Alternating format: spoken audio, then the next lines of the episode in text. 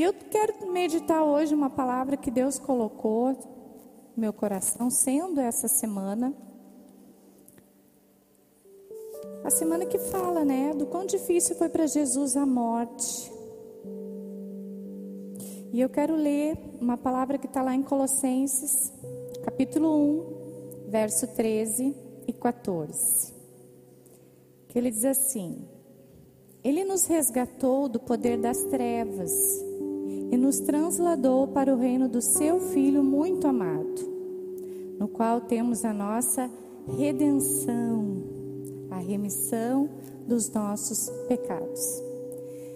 Redenção significa resgate. E esse texto vai falar que ele nos tira de um lugar e nos coloca em outro lugar.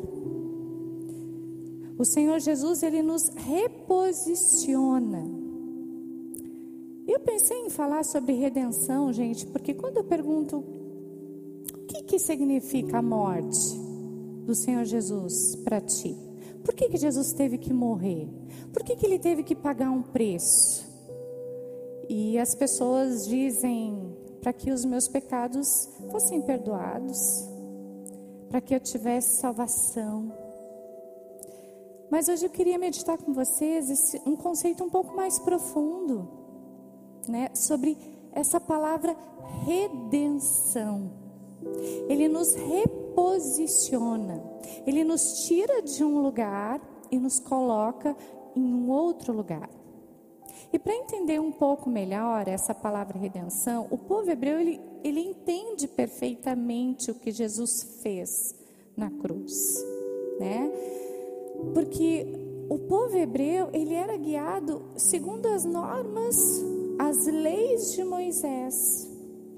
E como é que as coisas funcionavam? A palavra redenção vai explicar como as coisas funcionavam uh, relacionado a dívidas, a propriedades. Então, o que, que a lei dizia lá em Levíticos 25, 25? Que quando alguém devesse, que não era bom que devesse para alguém, então você poderia pagar com os seus bens se não fosse suficiente pagar com os seus bens o seu credor, você poderia pagar com as suas terras. E se ainda assim não fosse suficiente pagar com as suas terras, então você passaria a ser escravo daquela pessoa. E se você, tornando-se escravo do seu credor, se existisse um familiar perto de você, que tivesse condições, o mais próximo, era dada a oportunidade ao familiar mais próximo para comprar, pagar essa dívida que você teve com esse credor. E ao pagar essa dívida com o credor, automaticamente todas as suas posses, as suas terras retornavam para esse familiar. E a condição de escravo, pastor? A condição de escravo continuava. Era assim. Vocês lembram de uma viúva Velho Testamento que foi pedir socorro para o profeta Eliseu? E a Bíblia diz que os credores bateram na sua porta e disseram para ela que se ela não pagasse aquela dívida, então eles tomariam os seus filhos como escravo. E ela ficou tão desesperada, porque eles tinham direito, sim, de tomar os seus filhos e até mesmo ela. Era para toda a família. Mas ela foi pedir socorro para o profeta. E o profeta perguntou: O que, que, tu tem? Eu tenho uma botija de azeite. Então vai atrás de mais. E a Bíblia diz que eles trouxeram não poucas botijas. E a palavra de Deus diz que o profeta ali fez um milagre. Despejou azeite em todas aquelas botijas e ela pôde pagar a sua dívida.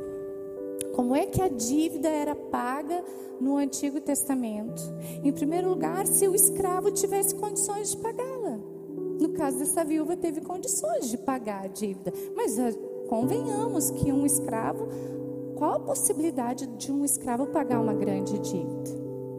Em segundo lugar, se alguém remisse ele. Se um familiar tivesse tamanha misericórdia e pagasse aquela dívida. Em terceiro lugar, ele podia também ter esperança no ano do jubileu, que para o povo hebreu se dava de seis em seis anos, mas para quem não era, de 50, 50 anos, imagina. Quantos anos sendo escravo? Agora, a gente vai ler outro texto, que está lá em Colossenses 2, 14 e 15, que diz assim: Vamos entender o que aconteceu com a nossa vida. Por que, que eu estou dando toda essa volta no Velho Testamento? Porque é importante a gente saber como acontecia lá. Porque todo o Velho Testamento vai mostrar de fato o Novo Testamento. Vai explicar as coisas. É que nem a circuncisão era a prova da aliança. No Novo Testamento, a circuncisão passa a ser no nosso coração. Então, o Velho Testamento é um exemplo, né? É uma caminhada de como as coisas realmente são. E redenção vai agora explicar o que, que Jesus realmente fez por nós. E lá em Colossenses 2, e no verso 14 e 15, diz assim: Tendo cancelado o escrito de dívida que era contra nós e que constava de ordenanças, o qual nos era contrário, removeu inteiramente, cravando-o na cruz tendo despojado os principados e potestades, os exibiu abertamente, triunfando deles na mesma cruz. Despojar é tirar a posse. Deus nos fez seus filhos. No entanto, Adão, ao se render ao pecado, perdeu esse direito e passou a ter um novo dono, a ser comandado por esse principado, por esse reino das trevas. E nós tínhamos esse dono, nós estávamos na mão dele. E agora a palavra de Deus diz que ele despojou, tirou o direito do príncipe das trevas do diabo sobre as nossas vidas, das nossas vidas e nos recolocou. Nos deu uma nova posição.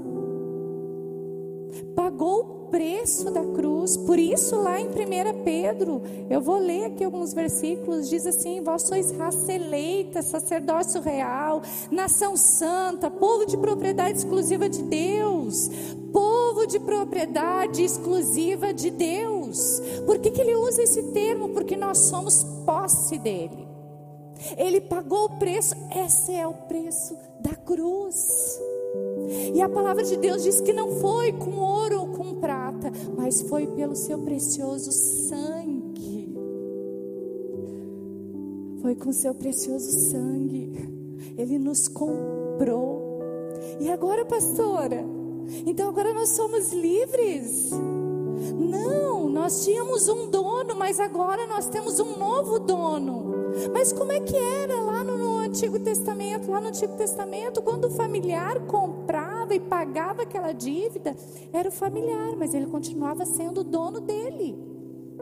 Mas era o seu familiar. Ele tinha liberdade de ser quem ele era.